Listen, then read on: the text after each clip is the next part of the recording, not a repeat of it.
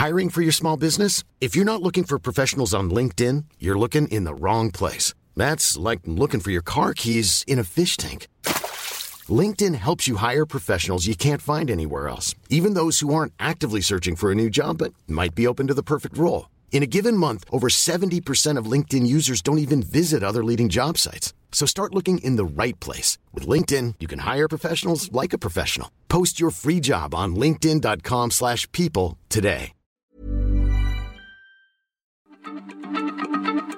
Heraldo Radio, la H se lee, se comparte, se ve y ahora también se escucha.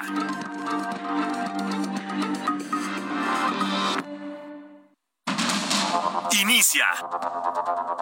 Heraldo Noticias de la tarde con Jesús Martín Mendoza. En Heraldo Radio.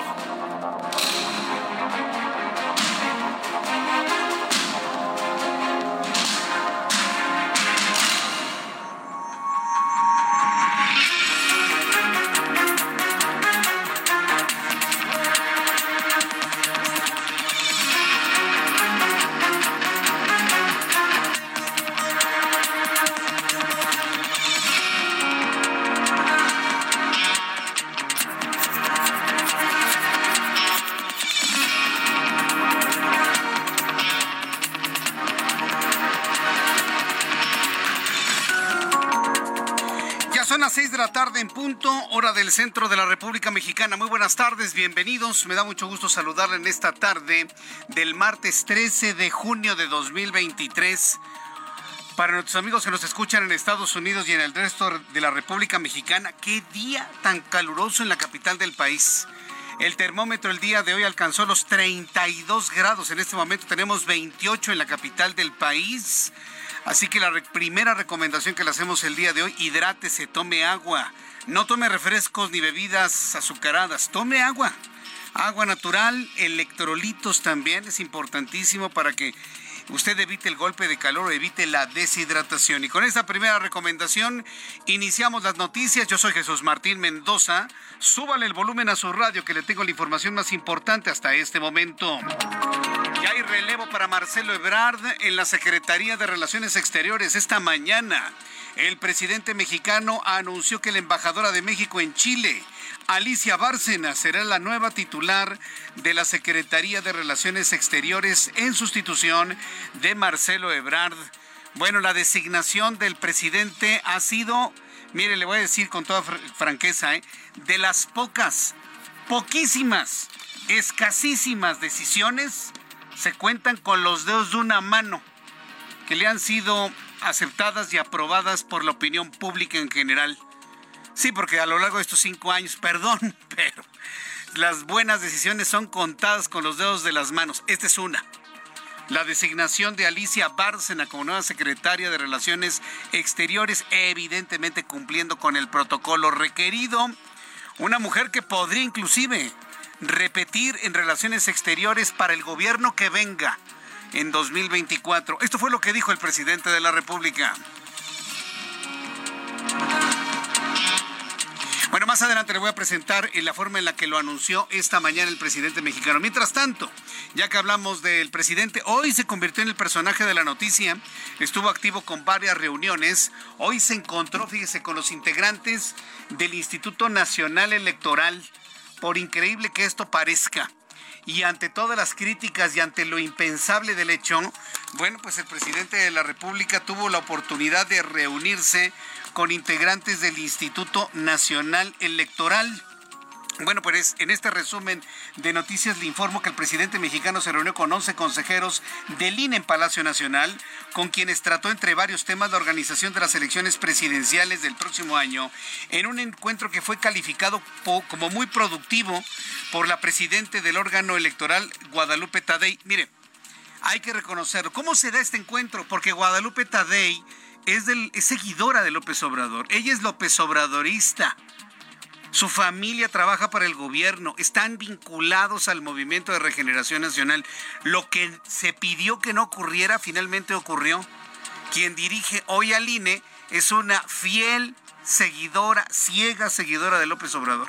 Sí, claro, por supuesto. Sí, López Obrador le dice, ponte de cabeza, se pone de cabeza. Ese es Guadalupe Tadei. Hasta el momento ha hecho un trabajo pues muy aceptable al frente del Instituto Nacional Electoral y en esa confianza el presidente le dice a Guadalupe Tadei, hoy si nos reunimos con los consejeros del INE y así es como se dio finalmente el encuentro. Productivo el presidente, fíjese, después de haber querido desaparecer al INE, después de quererlo mermar en sus posibilidades operativas con el plan B, hoy les dijo que iba a ser respetuoso de la independencia del INE, que iba a ser respetuoso de la autonomía del instituto. Y uno se queda, ah, pues entonces el problema no era con el INE, el problema que trae el presidente es directamente con Lorenzo Córdoba, cuyo padre lo tenía como fósil en la UNAM, el presidente. Sí, el problema del presidente era con Lorenzo Córdoba y ya por encargo con eh, el señor Murayama, con Ciro Murayama. Porque ahora que se fue, hasta se reúnen para establecer principios de independencia y de respeto mutuo. Yo siempre lo dije. El problema era Lorenzo Córdoba. Y lo dije aquí. Yo soy un claro defensor del INE. Y así lo mencionamos. Y tenemos que defender a nuestras instituciones. Pero yo siempre creí que Lorenzo Córdoba tenía que irse del instituto para sanear esta relación. Y mire, hoy ocurrió un encuentro que inclusive de los mismos consejeros se calificó como productivo. La titular de la Secretaría de Seguridad y Protección Ciudadana, Rosa Isela Rodríguez, aseguró que no buscará ningún cargo de elección popular y se mantendrá al frente de la corporación con la cual echó por tierra las especulaciones de que podría ser la próxima jefa de gobierno de la Ciudad de México. Mire, en la Ciudad de México se manejan tres nombres por Morena para jefe de gobierno. Omar García Harfuch, jefe de la policía, Martí Batres Guadarrama, quien es eh, subsecretario de gobierno. Y ojo, eh, que yo estoy seguro que este va a ser, eh, ahí le va, Miguel Torruco Hijo, el hijo del secretario de Turismo a nivel federal y que hoy es diputado en la capital de la República. Le puedo asegurar que va a ser Miguel Torruco. No sé por qué tengo esa percepción y esa información por ahí, así que estemos muy atentos de este nombre y hombre que apenas empieza a sonar para contender por la candidatura de Morena para jefatura de gobierno, Miguel Torruco. Lo vamos a platicar más adelante aquí en el Heraldo. Y ante esa terna, mire, Rosa Isela dice, yo sinceramente yo me quedo en la Secretaría de Seguridad Ciudadana. Cuarto tema, nos sorprendió a todos el día de hoy. Primero se dijo que habían detenido a Donald Trump. No, imagínense, los medios de comunicación en los Estados Unidos y de rebote en México en una reacción increíble, que habían detenido a Donald Trump. Todos estábamos buscando las imágenes de Trump esposado cosa que nunca ocurrió, por supuesto. El expresidente estadounidense Donald Trump compareció ante un juzgado en Miami por el caso del mal manejo de documentos confidenciales y por ende 37 cargos entre los que destacan violaciones de la ley de espionaje, declaraciones falsas, conspiración. En la corte Donald Trump se declaró no guilty, no culpable de cargos criminales sobre haber manejado mal información clasificada de alto secreto y obstruir la justicia tras dejar la Casa Blanca. Donald Trump en este momento está libre, el juez lo liberó sin medidas cautelares, está completamente libre y estaremos atentos a alguna conferencia de prensa que ofrezca para dar cuenta de lo que sucedió en esa comparecencia ante la Corte de Miami.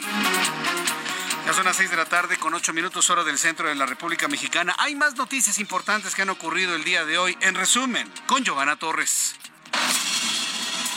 juez de distrito otorgó la suspensión definitiva a los integrantes de la selección de natación artística y ordenó a la CONADE que les regrese todos los incentivos económicos como becas y apoyos para campamentos y competencias que recibían antes de que la directora Ana Gabriela Guevara se los quitara desde enero de este año. El organismo tendrá tres días para comprobar que ya les pagó a los deportistas. El secretario de Gobernación, Adán Augusto López, pedirá la mañana del viernes al presidente de la República que lo releve de su cargo para buscar la candidatura presidencial por Morena. Aunque desconoce quién lo suplirá en el cargo, López Hernández adelantó que iniciará sus recorridos por el país en un estado del Pacífico. La Procuraduría Federal del Consumidor evaluó 29 marcas de queso manchego y a dos de ellas descalificó por no cumplir con las normas oficiales mexicanas e incumplir con el Tratado de Libre Comercio México-Unión Europea. De acuerdo con el análisis de la Profeco, quesos chilchota y sabores de mi tierra emplean un tipo de leche prohibida y la otra mezcla leche de vaca con otro producto. Agentes de la patrulla fronteriza con base en Falfurrias, Texas, detuvieron a la regidora panista de Reynosa, Tamaulipas, Denise Ahumada Martínez, quien transportaba 100 libras de cocaína envueltas en papel aluminio en el interior de su vehículo. La regidora confesó que no era la primera ocasión en que transportaba droga a los Estados Unidos. Este martes, decenas de vecinos del municipio de Tultepec volvieron a bloquear las obras de ampliación del tren suburbano que permitirá la llegada al Aeropuerto Internacional Felipe Ángeles, en protesta porque las autoridades federales no les han presentado los proyectos de las vías alternas en la zona para reducir las afectaciones en la movilidad como acordaron en la última reunión. El Servicio Meteorológico Nacional estima que este miércoles 14 y jueves 15 de junio, la Ciudad de México podría experimentar temperaturas de hasta 34 grados centígrados como parte de la tercera onda de calor en el país, lo que significaría romper el récord al que llegara la capital en 1998. Una balacera de la Doctores en la alcaldía Cuauhtémoc de la Ciudad de México se registró la tarde de este martes 13 de junio. Los reportes señalan que se trató de un ataque directo a una mujer que aparentemente es abogada, misma que se encontraba en la zona de juzgados, cerca del Tribunal Superior de Justicia de la Ciudad de México, sin que hubiera detenidos. Muchas gracias por la información, Giovanna Torres. La información en resumen a esta hora de la tarde. Ya el reloj marca las 6 de la tarde con 11 minutos hora del centro del país. Y mira, ahora que usted nos acaba de sintonizar, usted que acaba de llegar a nuestra frecuencia, de verdad le digo, ¿eh? Por favor, tome agua. Sobre todo, amigos taxistas, háganse de un buen bote de agua. No le digo un topper, uno de estos este, termos, no, de ninguna manera. Un botecito, el que usted quiera y, esté tomando agua. Yo sé que en la Ciudad de México no hay la cultura de los baños públicos, yo lo sé, lo sé perfectamente bien. Pero hay que resolver ese problema porque si afuera, temperatura ambiente, hoy alcanzó, por ejemplo, los 32 grados, hoy llegamos a 32 grados a las 2 de la tarde, hoy aquí en la Ciudad de México. Más, más caliente que Cuernavaca, para que se dé usted una idea la misma temperatura que en Acapulco, nada más que en Acapulco tenemos la humedad del mar, aquí ¿cuál humedad? Ni la de los charcos de las lluvias de la semana pasada, nada de humedad absolutamente. Entonces, eh, yo, yo sí le quiero decir que tome agua, hidrátese bien para que evite el golpe de calor. Tómelo en cuenta, por favor, e, evitar convertirse en estadística. Y de esta manera, bueno, pues este, estar conscientes de que tenemos un calorón impresionante. Hoy, la verdad, me quedé sorprendido por el aumento de la temperatura el día de hoy. Bien, Vamos a iniciar con los temas importantes de este día. Hoy 13 de... es martes 13, fíjese. Ya sabe que algunos aseguran que es un día de mala suerte. La verdad, yo no le veo la mala suerte por ningún lado, inclusive el número 13. Me han dicho que es de muy buena suerte el número 13. Pero le dicen que es de mala para que usted no la use. Y solamente la usemos unos cuantos. Es un secreto que le estoy contando a usted, no se lo voy a decir a nadie. ¿eh? Bueno, de manera sorpresiva, la diputada Jacob Polemski pidió licencia para separarse del cargo. Jacob Polemski pidió licencia para separarse de su cargo para participar en la contienda interna de Morena por la candidatura presidencial. ¿Saben qué? Ya así como van las cosas, pues me voy a destapar yo para presidente. Pues sí. Si, si va a participar una persona como Jacob Polemski, perdón, pero yo creo que podría hacerlo yo mejor. Yo, Jesús Martín Mendoza, claro. Estamos cayendo en el ridículo. En el ridículo. ¿No se dan cuenta que ser presidente de la República y ser un servidor público no es comprar un billete de lotería? Pero es que así lo ven. Me voy, me voy, a comprar el billete de lotería para pegarle al gordito. Saludos a nuestros amigos de Lotería Nacional. Que hay que ver los sorteos que traen, ¿eh? Buenísimos los sorteos superiores, los gorditos. Vale la pena, ¿eh? Comprar un billete, cuando usted vea al billetero, cómprele dos, tres cachitos. Sí. Y participe en la Lotería Nacional y además le ayuda a todos los vendedores de la calle, los que se encuentran en las esquinas con la Lotería Nacional. Ah, bueno, pues los políticos de hoy están tomando licencia como si se fueran a comprar el gordito de la semana, ¿no? O el magno del año, ¿no? El sorteo magno del año, el magno de Navidad. No puede ser, hasta parece burla. Hasta parece burla. ¿No te quieres tú destapar para presidente Ángel? Lo, lo, harías mejor, ¿eh? No me queda la menor duda. El viernes te registras. Sí, pues también. Va a pedir licencia como productor de, del Heraldo Radio. Ángel Arellano, ya, ya, lo está anunciando ya. Se está destapando.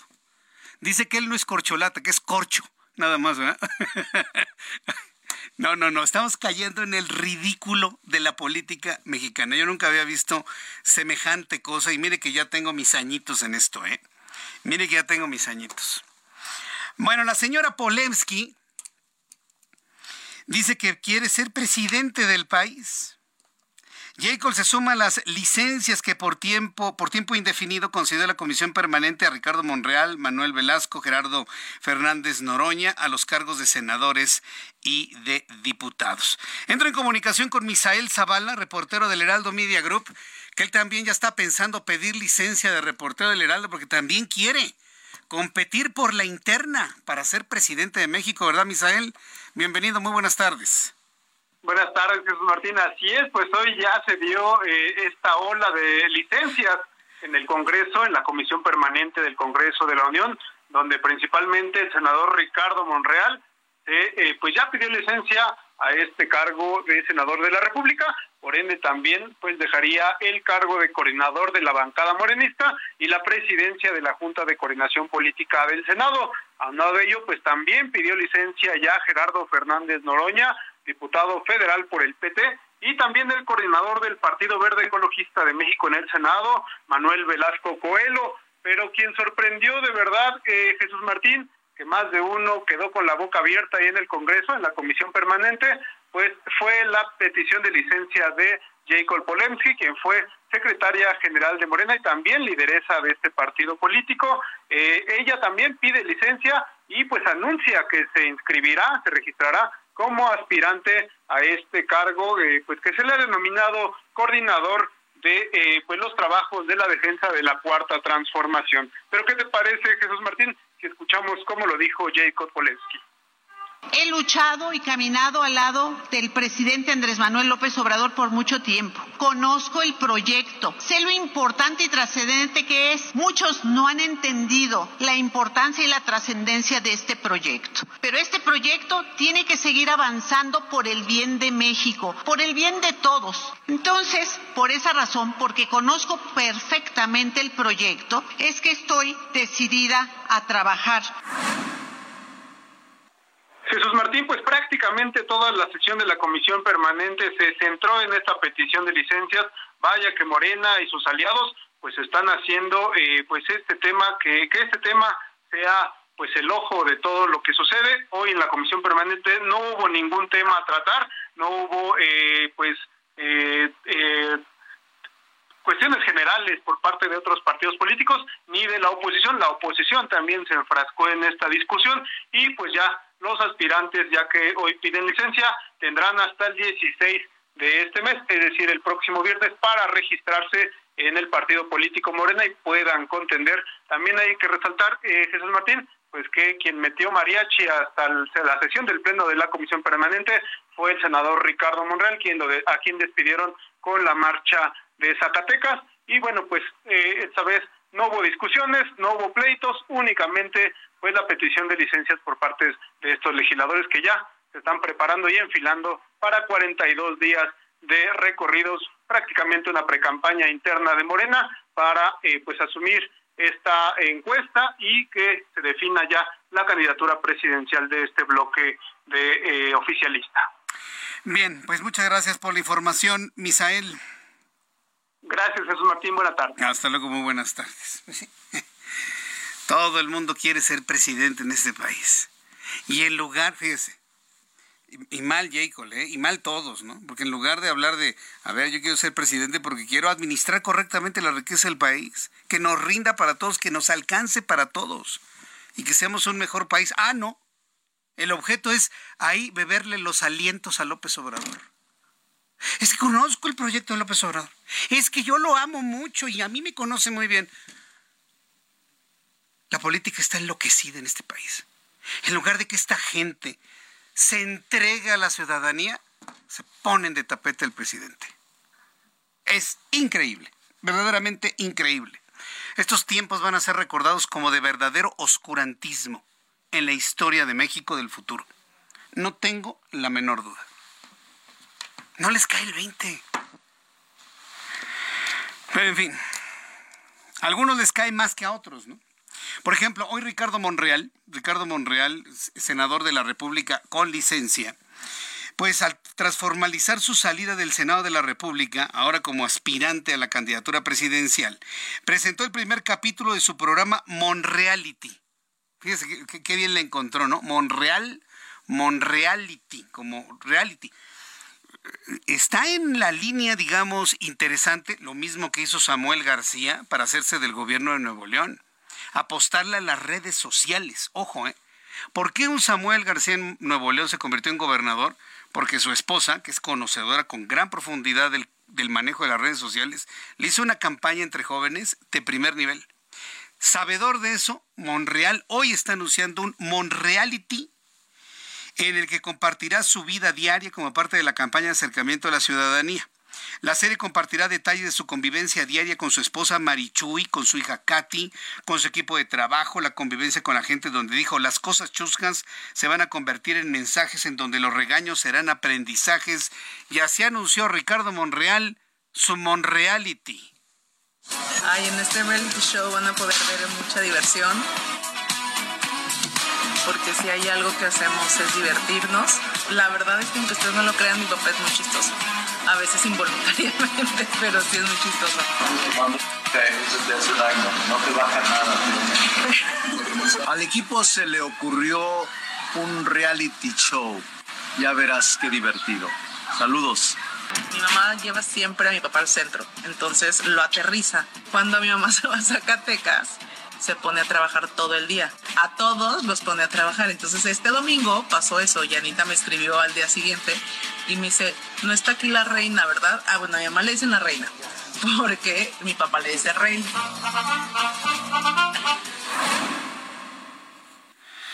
Bueno, pues así se anunció el reality show de Ricardo Monreal. Opiniones, ¿eh? Si usted me quiere comentar algo, arroba Jesús Martín MX en Twitter, arroba Jesús Martín MX. Estamos en tiempos en donde todos están comprando su cachito de lotería, su vigésimo, para sacarse el premio mayor del, de los presupuestos gubernamentales en las manos de un, de un administrador, ¿no? ¿Por qué le digo esto? Porque, bueno, pues este Ricardo Sheffield quien ha hecho un extraordinario trabajo al frente de la Procuraduría Federal del Consumidor, hay que reconocer eso, sin duda alguna, pues anunció que quiere ser gobernador de Guanajuato, que lo va a intentar por segunda ocasión. Fíjese que en el análisis que en este, en este lunes, ayer lunes, el Heraldo de México presentó en este arranque, en las condiciones hacia la elección de 2024, de las nueve gubernaturas que se van a disputar, ocho las ganaría Morena, a excepción de una, Guanajuato.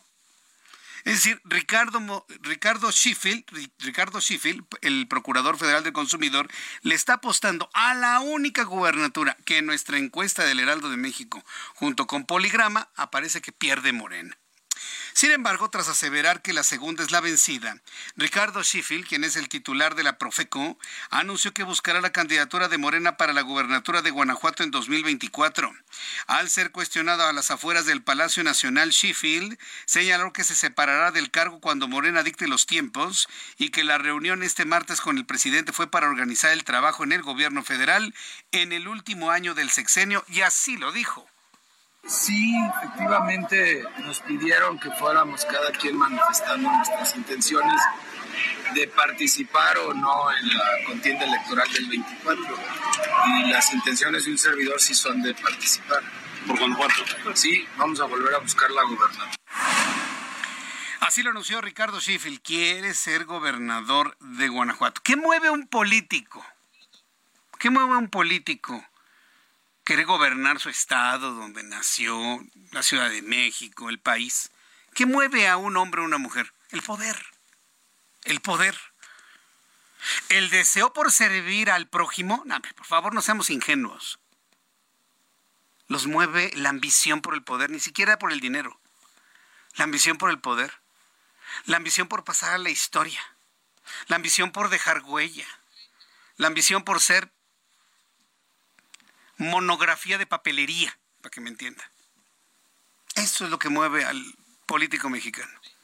Yo no he escuchado a alguien que tenga el interés de administrar correctamente todo nuestro dinero y todos los recursos de este país por el beneficio de todos. Jamás lo he oído.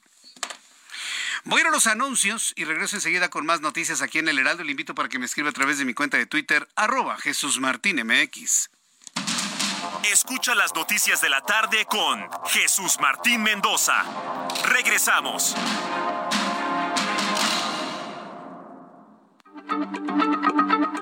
Heraldo Radio, la H se lee, se comparte, se ve y ahora también se escucha.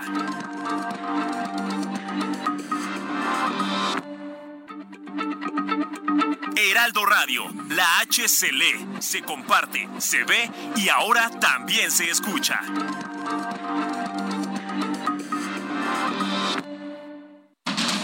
Continúa Heraldo Noticias de la tarde con Jesús Martín Mendoza.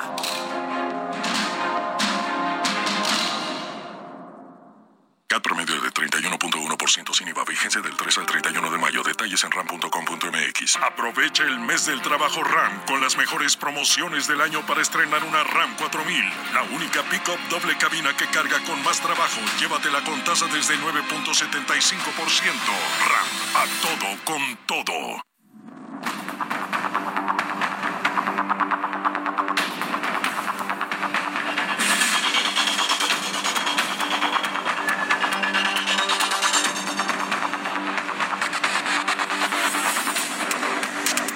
Las 6 de la tarde con 30, seis y media, las seis y media de la tarde, hora del centro de la República Mexicana. Les saluda Jesús Martín Mendoza a esta hora de la tarde a través de la señal de Heraldo de México en sus emisoras de radio en todo el país. Heraldo Radio en México y también en los Estados Unidos. Y como siempre ha sucedido a lo largo de estos 33 años, le doy las noticias a esta hora de la tarde. Sí, ya suenan, ¿verdad? Sí, no, ya. es una buena cantidad de años. Bien. Quiero informarle que hoy en la mañana el presidente de la República ya habló del relevo de Marcelo Ebrard al frente de la Secretaría de Relaciones Exteriores. Y vaya, fue uno de los relevos que más le urgía presentar al presidente, porque estamos hablando de un integrante importantísimo de su gabinete. Estamos hablando de Alicia Bárcena. La actual embajadora de México ante el gobierno de Chile será la nueva secretaria de Relaciones Exteriores. El presidente mexicano informó que ha designado a la diplomática Alicia Bárcena Ibarra como la nueva titular de la Secretaría de Relaciones Exteriores y quien actualmente se desempeña como embajadora de México en Chile, por lo que señaló que en al menos 10 días Bárcena ocupará el cargo. En Twitter, Alicia Bárcena agradeció el nombramiento del presidente con un mensaje en el que aseguró que, con enorme responsabilidad, honor y compromiso, recibo su encargo para encabezar la Secretaría de Relaciones Exteriores. Nuestra voz en el mundo, orgullo del Estado mexicano y puntal del proyecto transformador digno e igualitario de la 4T. Esto fue lo que dijo Alicia Bárcena ese cargo a eh, también diplomática Alicia Bárcenas. Ella va a ser la próxima secretaria de Relaciones Exteriores. En 10 días, porque está de embajadora de México en Chile. Ella tiene una carrera amplísima en eh, el campo de la diplomacia. Bueno, pues esto es lo que comentó el presidente de la República sobre Alicia Bárcena, y hay que reconocerlo, ¿eh? La mayoría de la opinión pública ha considerado que la designación del presidente fue muy atinada. Usted lo sabe, y mire, me, voy un poquito más adelante de todo este asunto. Todo secretario de Estado, todo, está bajo el reflector del posible delfín. La designación de Alicia Bárcena, en estrictísimo sentido, la coloca en una posición de, posi de posible, de posible aspirante a la presidencia de la República. De posible, no he dicho que lo sea. Ni ha pedido licencia, vaya, ni siquiera ha tomado el cargo. Pero si tuviésemos que pensar en otra mujer de Morena y de la 4T para competir por la presidencia, no sé, a mí este nombre de Alicia Bárcena me sonó, me sonó muy interesante en muchos escenarios que podríamos hacer. Ya sabe que este es un ejercicio luego muy escandaloso, ¿no? El que se hagan escenarios. ¿Y si pasa esto? ¿Y si hacemos lo otro? ¿Y si le volteamos por aquí? ¿Y si aquí le quitamos y acá le ponemos? Así en política, ¿no? Mientras tanto, el presidente mexicano se reunió este martes con los 11 consejeros del Instituto Nacional Electoral. Sí, como usted lo escucha, el presidente se reunió con los consejeros del INE. Un encuentro que en tiempos de Lorenzo Córdoba hubiera sido totalmente imposible, impensable. Y luego después de los comentarios de Guadalupe Tadei, pero no nada más de ella, sino de los propios consejeros al salir del encuentro con el presidente, a mí en lo personal, a mí Jesús Martín me queda claro que el problema entonces no era el INE. El problema era Lorenzo Córdoba, que le cae gordísimo al presidente de la República. Y por razones que vienen inclusive hasta de la historia y del propio padre del ex presidente del INE. Pues el presidente se reunió, aunque usted no lo cree, con los 11 consejeros del Instituto Nacional Electoral con quienes habló sobre la organización de las elecciones presidenciales de 2024, lo que calificó como una nueva etapa en esta relación entre la autoridad electoral, la autoridad presidencial, se dieron mucho respeto. Eh, dijo el presidente que respetaba la autonomía del INE. Así que bueno, pues se comprometió el INE con AMLO a, un presupuesto austero también y garantizar la autonomía del INE. Bien, eh, ¿quién vamos a tener con esta información? Más adelante vamos a estar en contacto con... Eh, en unos instantes vamos a tener más detalles de lo ocurrido en el Palacio Nacional, pero mire, son dos asuntos importantes. Hubo un compromiso del INE de no gastar tanto y sí, debo reconocer que muchos quienes hemos defendido al Instituto Nacional Electoral, porque es nuestro instituto ciudadano, ¿sí? también llegamos a, mencionar, y si le bajas tantito a tu gasto no pasa absolutamente nada. ¿no? Bueno, pues el INE ya se comprometió a bajar el gasto y en respuesta el presidente se comprometió a respetar la autonomía del INE. Fíjense nada más el cambio tremendo. Desde el interés del presidente de desaparecer el INE a través de una reforma constitucional que nunca pasó, a dejarlo inoperante a través de un plan B que nunca pasó, hoy se compromete a respetar la autonomía del INE. Hoy se lo comenté a Dania, Dania Rabel, quien es consejera electoral en el INE, en televisión, y le pregunté, se lo planteé, ¿no, será que hay una trampa ahí en esto? ¿No, ¿No será algo que hay por ahí una letrita chiquita que no han leído? Porque es muy extraño, ¿no? De querer desaparecer al instituto a decirles yo respeto su autonomía, era impensable eso hace algunos meses. Bueno, pues salieron todos relativamente satisfechos del encuentro con el presidente, ni se desaparece el INE. Él dice, pues, hagan ustedes lo que tienen que hacer, nada más gasten menos. Eso convirtió, ok, vamos a gastar menos. Y ya, se arregló el problema. Eso que nos consumió horas de radio, horas de televisión, litros de tinta, hoy se arregló con un encuentro, un café, un desayuno con el presidente de la República. Entonces, el problema no es el INE. El problema fue el señor que se fue. No me queda la menor duda. Otro de los integrantes cercanos al presidente el día de hoy, le digo, hoy surgió mucha información desde este ámbito, es la titular de la Secretaría de Seguridad Ciudadana, Rosa Isela Rodríguez. Rosa Isela Rodríguez ha sido muy mencionada por analistas, visionarios, ¿no? Pitonizos de la política, ¿no? Y lo digo así porque dicen ver el futuro. Pero ha sido mencionada por muchos analistas políticos como una buena carta del Movimiento de Regeneración Nacional a la jefatura de gobierno de la Ciudad de México y Rosicela dijo, no, yo no me voy a eso. Yo me quedo aquí en la Secretaría de Seguridad Ciudadana. Hoy la titular de Seguridad Ciudadana Federal, Rosicela Rodríguez, anunció que se mantendrá al frente de la corporación, con lo que acalló los rumores que la colocaban entre los aspirantes de Morena a la candidatura a la jefatura de gobierno de la Ciudad de México. En la conferencia de este martes en Palacio Nacional, Rosicela Rodríguez explicó que recibió dos propuestas aunque no aclaró si se trataba para ocupar algún cargo dentro del gabinete federal, por lo que le pidió al presidente quedarse en la Secretaría de Protección, de Protección Ciudadana para seguir sirviendo a los mexicanos. Le platicaba, ¿no? Yo no he escuchado políticos que eh, vayan a la presidencia de la República argumentando querer servir al país o a la ciudadanía.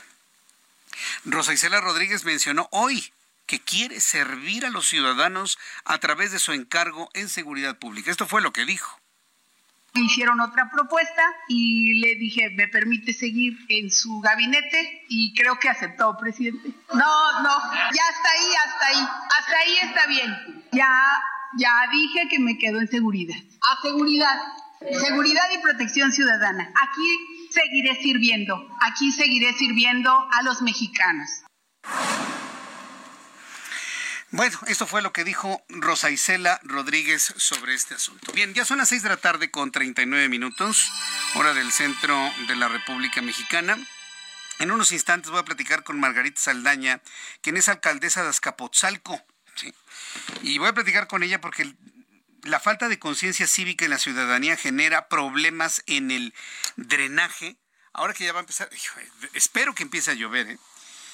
eh ahora que va a empezar a llover, se va a inundar algunas zonas de la Ciudad de México debido a que están tapadas las alcantarillas. Ya buscaremos en su momento al director del sistema de aguas de la Ciudad de México para conocer cuál va a ser el programa, cuál va a ser el programa de desasolve de alcantarillas para evitar que se tapen, que se inunden algunas colonias. Pero mira, aquí el llamado que ha hecho, ha hecho, tanto Margarita Saldaña como el gobierno de la Ciudad de México en general, no dejen la basura en la calle. Lo hemos dicho muchas veces, parece que se hace más. El recolectar la basura se considera en este país como un subtrabajo de subhumanos. Ya nadie quiere salir a la calle, al, al, campanazo del camión de la basura. Yo, pues ni que fuera criado, ¿no? Me ha tocado escuchar.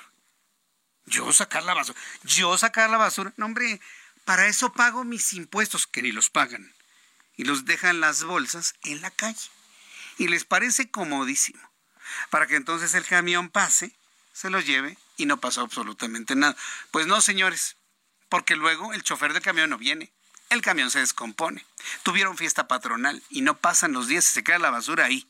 Viene la lluvia, vienen los perros, rompen las bolsas y la basura se va a las alcantarillas. Eso en las condiciones más ordenadas de la vida. Pero en otras, miren, la basura la avientan directamente a la alcantarilla como si fuera una especie de portal temporal en donde todo desaparece, ¿no? Lo que avienten ahí. Pues no, señores, se tapa y se inunda. Entonces, eh, en unos instantes voy a platicar con la alcaldesa con Margarita Saldaña, para que nos cuente finalmente qué es lo que eh, lo que sucede precisamente en su alcaldía. Mientras tanto, quiero informarle Ah, estamos con Elia Castillo. Ah, ya tenemos a Elia Castillo. Elia Castillo, que nos tiene más detalles de lo que fue el encuentro del presidente con los consejeros del INE. Elia Castillo, gusto en saludarte. ¿Cómo te encuentras? Muy buenas tardes. Muy buenas tardes, Jesús Martín. Te saludo con mucho gusto aquí al auditorio. Bueno, pues aquí te comento que luego de esta reunión inédita entre consejeros del Instituto Nacional Electoral y el presidente Andrés Manuel López Obrador, bueno, pues la consejera presidenta de este instituto Guadalupe Tadei eh, aseguró que se garantizaron al presidente un, o más bien le garantizaron al presidente de la República un presupuesto austero para 2024. Se pronunciaron por mantener un respeto mutuo entre ambas partes. Además, garantizaron la autonomía del órgano electoral y acordaron más reuniones de cara al proceso electoral del próximo año. Esta reunión que inició a las diez y media de esta mañana en Palacio Nacional y duró cerca de tres horas. Se centró en cinco ejes, Jesús Martín, seguridad, educación, programas sociales, comunicación y presupuesto. Esto fue lo que detalló la consejera presidenta en entrevista posterior a esta reunión, que calificó de productiva y cordial, tanto que continuarán justamente estas reuniones con el gobierno federal y las distintas áreas del el INE. En esta mesa también se planteó, Jesús Martín, el presupuesto del instituto que recordemos pues el primer mandatario ha calificado reiteradamente de excesivo. Bueno, los consejeros le aseguraron recursos apegados a la austeridad republicana y de acuerdo a la consejera Carla Humphrey, bueno, pues el presidente se comprometió a respetar el presupuesto que ellos manden y por supuesto también a que se apruebe en la Cámara de Diputados. Además, eh, de acuerdo a las mismas palabras de la consejera Carla Humphrey, bueno, el presidente se comprometió también a no interferir en el proceso electoral de 2020. 2024. Este es el reporte que te tengo, Jesús. Bien, pues eso, como le comentaba al público, impensable este encuentro en tiempos del señor Córdoba. Muchas gracias, Elia, por la información. Ahí a lo lejos la escuchamos. Sí, muchas gracias a mi compañera Elia. Ya son las 6 de la tarde con 43 minutos hora del centro de la República Mexicana. En la línea telefónica Margarita Saldaña, alcaldesa en Azcapotzalco. Estimada Margarita, bienvenida al Heraldo Radio. Muy buenas tardes. Hola, muy buenas tardes, ¿cómo está? Bien, Margarita, me da mucho gusto saludarla en esta ocasión aquí en el Heraldo. ¿Cómo van las, eh, los preparativos en Azcapotzalco ahora que ya vengan las lluvias más frecuentes y más copiosas para que no se inunden algunas colonias de Azcapotzalco, Margarita? Pues mira, hemos, eh, bueno, antes que nada, muchas gracias por la invitación y eh, un saludo a todo tu público. mira, hemos estado haciendo un trabajo muy fuerte en los martes vecinales y los sábados de la unidad, que es parte de los programas de trabajo que yo tengo, en los que estamos haciendo entre otros trabajos, entre otros eh, programas, el de el desasolve en las calles. Prácticamente lo estamos haciendo en todas las eh, en todos los lugares donde nos lo piden, es uno de los que más eh, solicitan.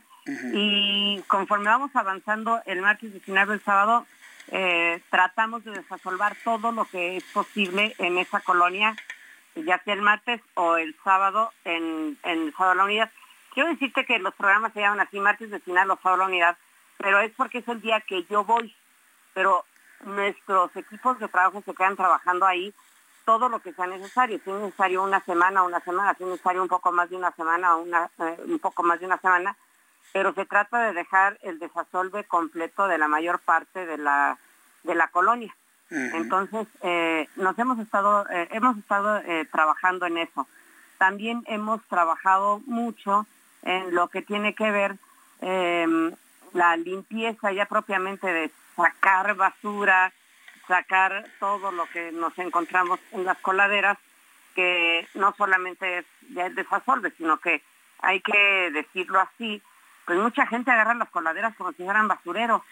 Y hoy han agarrado una modalidad que es peor. Nos echan ahí las bolsitas de ese secales de, los, de las mascotas. Eh, y eso es terrible. Yo he exhibido algunos videos y fotografías de lo que nos vamos encontrando cuando vamos precisamente en las colonias en nuestros martes de final con el tren de servicios.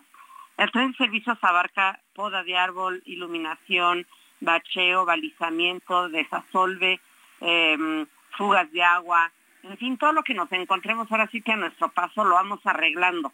Por eso le llamamos tren de servicios. Y en estos trenes de servicios que vamos haciendo martes y sábados eh, de la unidad, resulta que pues, nos hemos encontrado que a veces lo que tiene verdaderamente tapada la, la coladera, el drenaje, es las bolsitas de esos secales que nos van depositando ahí los ciudadanos. Eh, yo creo que el ciudadano piensa que como es drenaje, me va a ir, pero no es así porque el, el diámetro del drenaje no alcanza a arrastrar el agua con presión. Entonces el agua pasa, pero pasa despacito por ahí, porque no hay una presión, o sea, por el diámetro tan grande, eh, pues la descarga que se hace de un baño o que se hace hacia el drenaje no alcanza a llevar ni la cantidad suficiente de agua ni la presión suficiente para arrastrar las bolsas de esos secales que nos dejan ahí tiradas. Hay algunos que inclusive las recogen con su, eh, con su recogedor, la depositan ahí, pero no se alcanza a ir. Entonces ya hemos hecho estos videos invitando a la ciudadanía a que no lo hagan, porque lo único que nos van a hacer es un congestionamiento en el eh, drenaje de todas las colonias, de toda la alcaldía. Y la verdad es que es lo más frecuente, ¿eh? es casi todas las coladeras tienen ese problema de ese secales, ya sean las pluviales o ya sean las del drenaje central, pero todas tienen ese problema. Vaya, pues sí, sí, es, un problema de educación por lo que estoy eh, escuchando, ¿no? Y sobre todo esas bolsitas con heces de los perros, pues es un problema generalizado en todos lados, más que de los dueños de los perros, de los paseaperros que cobran ahí 50, 100 pesos por pasear al perro y levantan las heces y las avientan en la alcantarilla. Yo creo que también se requiere una un, trabajo de registro de manera local o muy localizado también por parte de las alcaldías. Digo, se lo comento como sugerencia. Pero regresando al tema del desasolve, ¿lo están haciendo únicamente en las vialidades secundarias o le entran también a las primarias, Margarita? Le estamos entrando a todo lo que nos encontramos. La verdad es que si en una colonia eh, atraviesa por ahí una vialidad primaria, pues eh, de una vez hacemos ahí el desasolve, porque de nada nos sirve desasolvar eh, la colonia, la parte de la, de la red secundaria, si cuando esto llegue a la red primaria vamos a tener problemas. También debo de decir que ya acudimos mucho a que SACMEX venga y nos ayude cuando nos encontramos un problema mayor que ya no es posible por nosotros resolverlo, eh, especialmente en realidades primarias, que, que es ahí donde les toca a ellos. Bueno, pues, pues a trabajar en ello, ¿no? Yo creo que si todo este trabajo sale bien, pues los habitantes de Azcapotzalco la seguirán calificando bien, ¿no, Margarita? Además, quiero decirte algo. Eh, la semana pasada tuvimos el, el, río de los remedios que tenemos aquí en Naucalpan, colinda con nosotros. Si, si recuerdas ese desbordamiento que tuvo. Sí, sí, sí lo recuerdo. Y principalmente ah, eh, afectó a algunas colonias de Naucalpan y a nosotros nos afectó en la colonia Ampliación San Pedro Jalpa. Pues, eh, pues en esta ocasión solamente hubo tres casas eh, o tres predios que fueron realmente afectados. Uno de ellos era un, una, un, predio donde había siete viviendas, donde hay siete viviendas, que además estaba un poquito más abajo del nivel del drenaje, por eso se inundó el otro y los otros dos eh, fueron algo un poco menor. Eh, uno era una bodega y el otro era una casa más pequeña. Eso fue lo único que se nos inundó. el año pasado, cada que nos caía una tormenta, no como la de el, creo que fue miércoles cuando sucedió esto. El miércoles pasado, aguacerazo, ¿eh? Y no como esa, ¿eh? Una tormenta pequeñita se nos inundaba muchísimo de la alcaldía. Eh, eh, pero muchísimas colonias, muchísimos pueblos, muchísimos barrios, unidades habitacionales. Hoy, a pesar de lo fuerte que estuvo esa tormenta, del granizo que nos cayó, del río que se desbordó, lo único que tuvimos realmente con reporte de una inundación fue esa zona, la que le afectó el río de los remedios. En lo demás, pues sí tuvimos a lo mejor acumulación de agua, pero no como nos lo estaban reportando en otras ocasiones las personas, de que se les empezaba a regresar y les salía por sus baños, por sus cocinas, por sus patios, el agua eh, negra, o que era tanto lo que subía el nivel porque se iba muy lento, que mm, finalmente este, pues acababan inundándose. Hoy ese tipo de reportes, de veras que comparados con el año pasado, que prácticamente acabábamos de llegar, fueron muy pocos. Y yo creo que tiene que ver con eso de los martes vecinales y los sábados de la unidad, porque cada semana por lo menos desasolvamos eh, dos territorios, por así decirlo, el de la colonia que estamos visitando o el de la unidad habitacional que estamos visitando eh, en, en, estos programas. Entonces, creo que ya a estas alturas pues sí podemos hablar de que por lo menos ya llevamos más de un 70% de las colonias y las unidades habitacionales visitadas y en consecuencia pues ya podemos hablar de que el desasolve se ha hecho en una gran parte del territorio. Esto sumado al que se hace eh, también a veces por miércoles de final o del que hacemos por atención de SWAC. Pero el que más efectivo yo creo que está haciendo es el de los martes y los martes finales estados de la unidad. Pues Margarita Saldaña, vamos a estar muy atentos de otros trabajos y de otros avances que se tengan en la alcaldía. Yo quiero agradecer infinitamente estos minutos de comunicación con el auditorio del Heraldo. Seguiremos en contacto con usted y pues muchas gracias y que tenga muy buenas tardes. Muchísimas gracias a ti. Estamos a tus órdenes y también de todo tu auditorio. Gracias, Margarita. Hasta la próxima. Gracias. Es Margarita Saldaña, alcaldesa en Azcapotzalco. Y bueno, pues como lo puede ver, los alcaldes emanados de la Alianza de Partidos en la Ciudad de México, pues han manifestado comprometidos y entrándole a todo, ¿no? No están esperando que, es que esta calle es primaria, pues que venga el gobierno de la ciudad. Si tienen el equipamiento, tienen la posibilidad de servir a la sociedad, bueno, pues lo hacen, destapan y listo. Sí. Iremos platicando con algunas otras alcaldías que sobre todo tienen el riesgo de inundaciones aquí en el Heraldo para saber cómo van en este tema. ¿Se acuerdan lo que le platiqué a propósito de la noticia o del anuncio que hizo hoy Rosa Isela Rodríguez? de que no quiere contender por el gobierno de la Ciudad de México, aunque algunos medios de comunicación han manejado su nombre como un aspirante a jefatura de gobierno de la Ciudad de México. ¿Se acuerdan lo que le comenté de quiénes son los aspirantes que se encuentran sonando en la capital de la República por el caso de Morena? Fíjese que ah, nuestros amigos de, yo no los conozco, pero me están enviando una encuesta que hizo 24 Noticias Juca.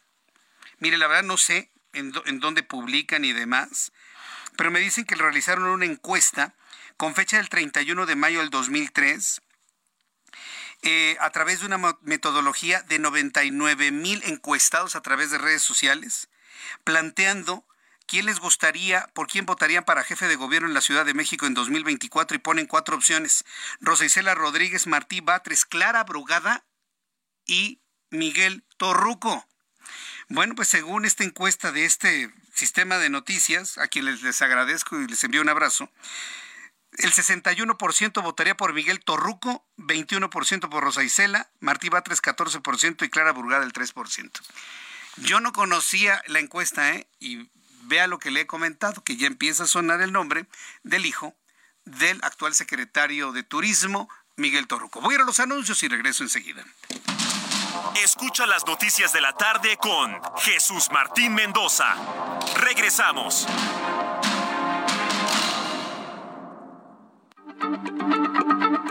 Heraldo Radio, la H se lee, se comparte, se ve y ahora también se escucha.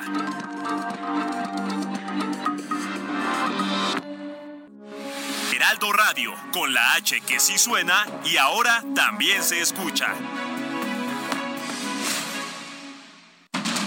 Continúa Heraldo Noticias de la tarde con Jesús Martín Mendoza.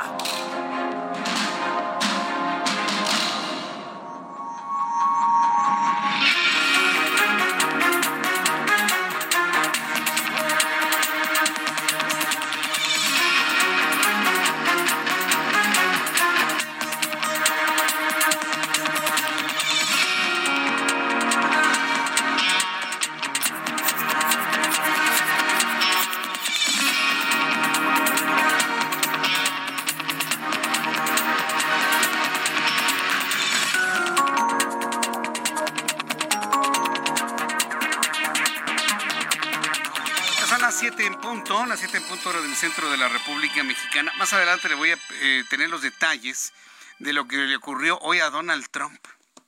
Yo creo que a Donald Trump le encanta leer mucho, mucho, mucho, mucho, porque pues tiene hoy estos problemas, porque cuando fue presidente sacó mucha documentación de la Casa Blanca, se la llevó a su casa en Mar-a-Lago, en Miami, y esto pues le ha provocado 37 cargos encima. Son unos legajos enormes y en inglés. Evidentemente los documentos, algunos documentos van a ser públicos, otros no van a ser públicos. Va a ser muy interesante que podamos conocer el contenido de todos esos documentos poco a poco, por supuesto, porque son legajos enormes, ¿no? Inclusive algunos los tenía, dicen que en el baño de su casa en Maralago, con eso le digo todo. Entonces, nosotros que somos eh, hispanoparlantes y queremos conocer el contenido de esos documentos, esos documentos tomen en cuenta que tienen una redacción especializada en algunos eh, aspectos que tienen que ver con la política, que tienen que ver con la administración pública, y como le digo, eso le provocó cargos, 37 cargos al presidente, que compareciera hoy ante una corte en Miami y que durante cinco minutos estuviera pues prácticamente bajo arresto declarándose no culpable. ¿Le gustaría conocer el contenido de esos documentos? Pues hay que aprender inglés aprendamos inglés para cuando los documentos se liberen, bueno, pues ustedes estén posibilidad de entender todo lo que contenían y por lo que Donald Trump los atesoraba en su casa de Miami. Para aprender inglés, nadie mejor que Carlos Guillén, director de COE. Bienvenido, mi querido Carlos, ¿cómo estás? Gracias, Jesús Martín. Un gusto estar aquí en tu programa. Entonces, aprender inglés es hasta para las noticias fundamental. Este fundamental. es el idioma de los negocios. Es un idioma universal. Jesús Martín, eh, ¿cuánta gente ha viajado al extranjero? Sí, mucha gente que quiere tener esa comunicación. ¿sí? Tan solo para pedir lo que sea, un café, lo que, lo que sea, eh, necesitas el inglés. Alguien me preguntaba si era el chino mandarín. No, sigue siendo el inglés. Totalmente en el, inglés. En el mundo, en el presente, hoy en día el inglés es el idioma universal y es el que te salva en todo el mundo. Finalmente es un, es un idioma comercial, un idioma eh, que te, que te lo piden eh, en la escuela, en el trabajo, para poder ascender, en la parte social, cultural, económica, hasta por salud también es importante. Se gana más dinero sabiendo inglés cuando estás en una empresa, ¿no? Totalmente. Estamos ahorita teniendo una estadística aquí en México que hasta un 40% te suben el sueldo, ¿sí? Diferente a un profesional que no habla inglés, ¿cierto? O te puedes cotizar más en el mercado, ¿no? Hablando inglés, te Hablando inglés, más, ganas más dinero. Ganas más, totalmente de acuerdo. COE, somos una empresa aquí en México, Jesús Martín, ya llevamos más de 14 años trabajando en línea. Es un método 100% conversacional, 100% práctico. Te enseñamos primero a hablar, tal cual como un niño, después a leer y escribir, y hasta el último la tediosa y aburrida gramática. Este programa va dirigido a ejecutivos, profesionistas, empresarios, personas que no tienen tiempo, que se les ha negado el inglés o que lo quieren perfeccionar, Jesús Martín. Es un método natural. Así como tú y yo aprendimos a hablar el español, primero que te enseñaron, primero a hablar, segundo a leer y escribir, y hasta el último la gramática.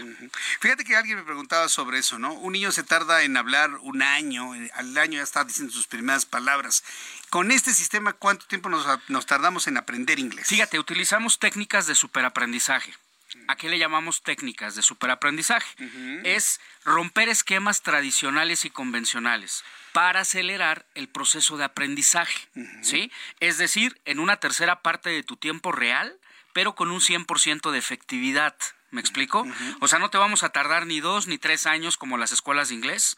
Si tú le pones voluntad y disciplina, Jesús Martín, tampoco es por magia ni por osmosis.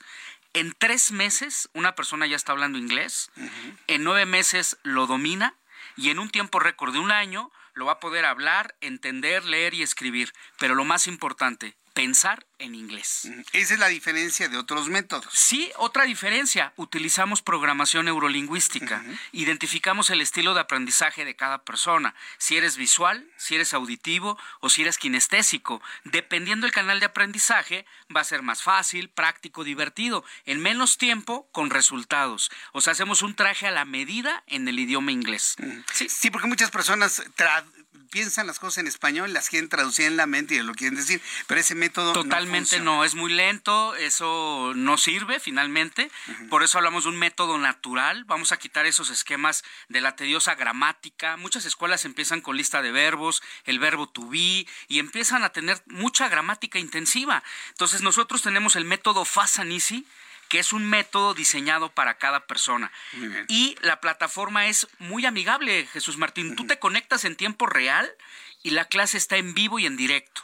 O sea, el profesor está en tiempo real, Clases tenemos desde las 7 de la mañana, fíjate muy bien, de lunes a domingo. O sea, ya no hay pretextos de que no tengo tiempo. O sea, son 24-7. Exactamente. Y desde tu celular también puedes bajar las aplicaciones de COE y sigues practicando el inglés 24-7. ¿Desde qué edad? Desde los 7 años tenemos un programa exclusivo para niños y un programa para adultos, Jesús Martín. ¿Cuál es el número telefónico para porque el público me está preguntando que a dónde pueden comunicarse? Voy a dar el teléfono, anótenlo bien, es el 5555 55 0202 52. 55 55 0202 52. ¿Qué hacemos con el número? Claro que sí, van a mandar un mensajito de WhatsApp con la palabra inglés o puede ser mensaje de texto o un llama cuelga. Y también, fíjate muy bien Jesús Martín, para la gente que tiene la necesidad de tener un vocabulario técnico en su profesión, también COE se especializa en negocios, aviación, Fuerzas Armadas, turismo, todas las ingenierías y el sector salud, la medicina. Imagínate. Entonces, mandamos un mensaje de WhatsApp con la palabra inglés, también un llama cuelga al 5555 0202 52. Voy a dar la promoción. Toda la gente que vamos a dar de aquí a las 7:15 de la noche, 7:15, estamos en vivo. Toda la gente que mande WhatsApp con la palabra inglés va a recibir, fíjate muy bien, un 60% de descuento, Jesús Martín, en todos los pagos mensuales. Escucharon bien, 60% de descuento. Y las primeras 200 personas que ya estén whatsappeando la palabra inglés va a tener un plan familiar dos por uno para que tú y otra persona de tu familia pueda tomar el programa totalmente gratis. Dos por uno familiar y dentro de esas 200 personas, Jesús Martín, vamos a regalar cero inscripción. Nunca van a pagar la inscripción, o sea que es una oportunidad. Lo más difícil para aprender inglés, ¿sabes qué es, Jesús Martín? es tomar la decisión. Voy a repetir el teléfono. Es el 5555 020252 y la plataforma es en línea, 100% virtual garantizado al 100%. Si en tres meses estás hablando el inglés, ¿qué publicidad nos vas a hacer, Jesús Martín? Pues va a ser muy buena. Ya más de 10 años, acuérdate, Jesús Martín, desde cuando ya nos conocemos, ¿no? Sí, por supuesto. Así que entonces 55 55 0202 52, mensaje de WhatsApp y un La palabra inglés, la palabra inglés WhatsApp, mensaje de texto también es válido o un llama cuelga al 55 55 0202 52. Tienen el plan familiar dos por uno, ¿sí? 60% de descuento, cero inscripción, las primeras 200 personas, y lo más difícil para aprender inglés es tomar la decisión, mandar el WhatsApp. En tres meses ya estás hablando el inglés de manera natural para ejecutivos, profesionistas, empresarios, personas que no tienen tiempo, que se les ha negado el inglés o que lo quieren perfeccionar. Así que manda ya tu WhatsApp, Jesús Martín, al 5555 0202 52. Muy fácil de aprender. Muy caro, bien, muchas gracias por visitarnos el día de hoy. COE es hablar inglés al 5555 0202 52. Gracias, Carlos. Son las 7 con 8. Le tengo un resumen con las noticias más importantes.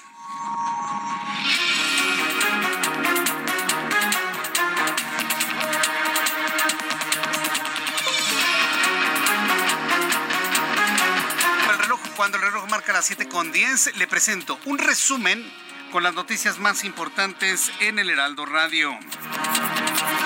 Noticia importante que ha generado el movimiento ciudadano, el partido político, ha impugnado ante el Tribunal Electoral del Poder Judicial de la Federación todo lo hecho por Morena el domingo. Hoy fue Movimiento Ciudadano ante el Tribunal Electoral del Poder Judicial de la Federación a impugnar todo lo que hizo Morena el fin de semana eh, con el fin de designar a su coordinador de comités de defensas de transformación, pues acusan que son actos anticipados de campaña cinco meses antes de lo que prevé la ley.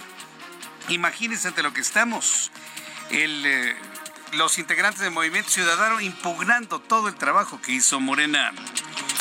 Mientras tanto, en entrevista con el Heraldo Radio, la alcaldesa de Azcapotzalco, Margarita Saldaña, compartió los avances en los trabajos con los vecinos de la demarcación, entre ellos el desasolve, ante la próxima llegada de la temporada de lluvias, los cuales supervisa los martes y advirtió un incremento en el volumen de bolsas con heces de mascotas, por lo que llamó a la población a evitar arrojar este tipo de desechos al drenaje, así lo dijo Margarita Zavala.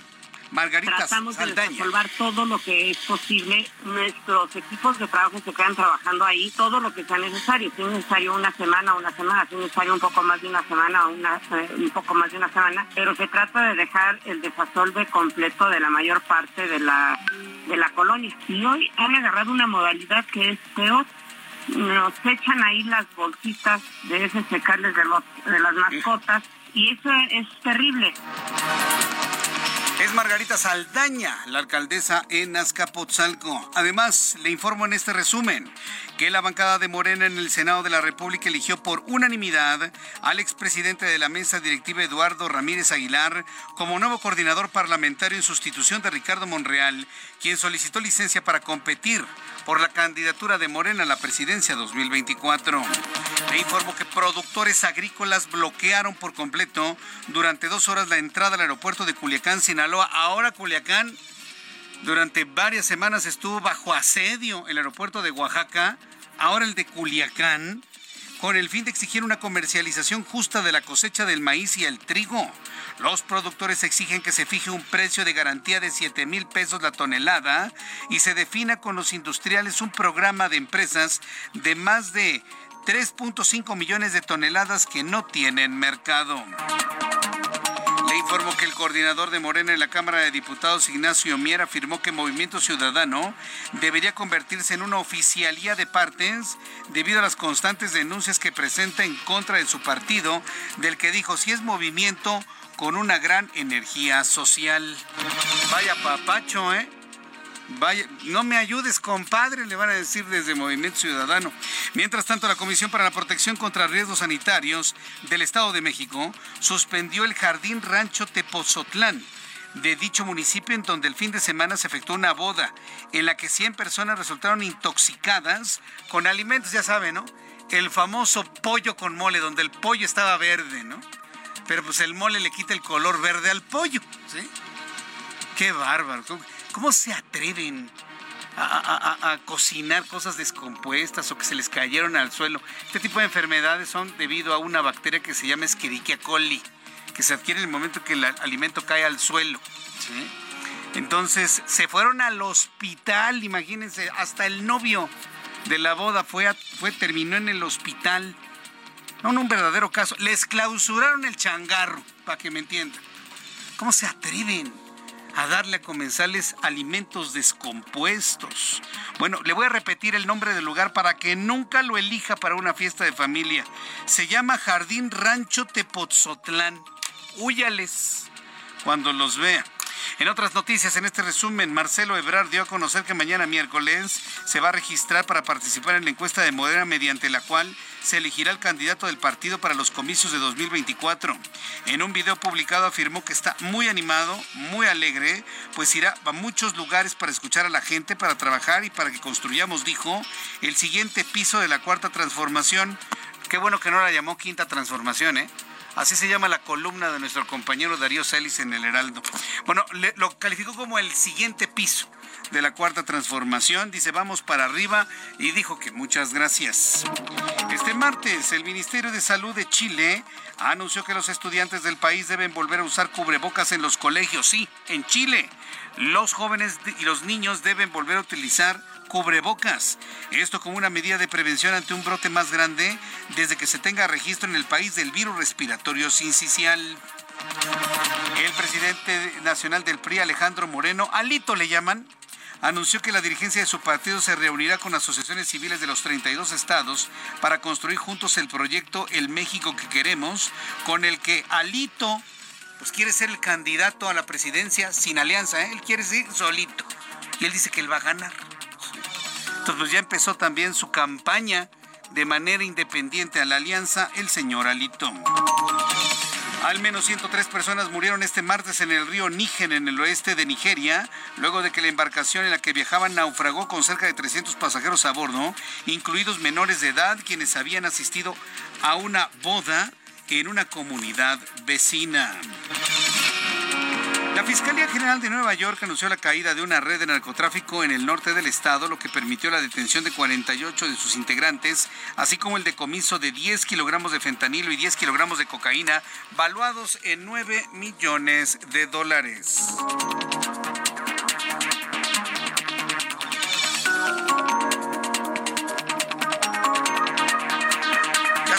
Estas son las noticias en resumen. Le invito para que siga con nosotros. Le saluda Jesús Martín Mendoza.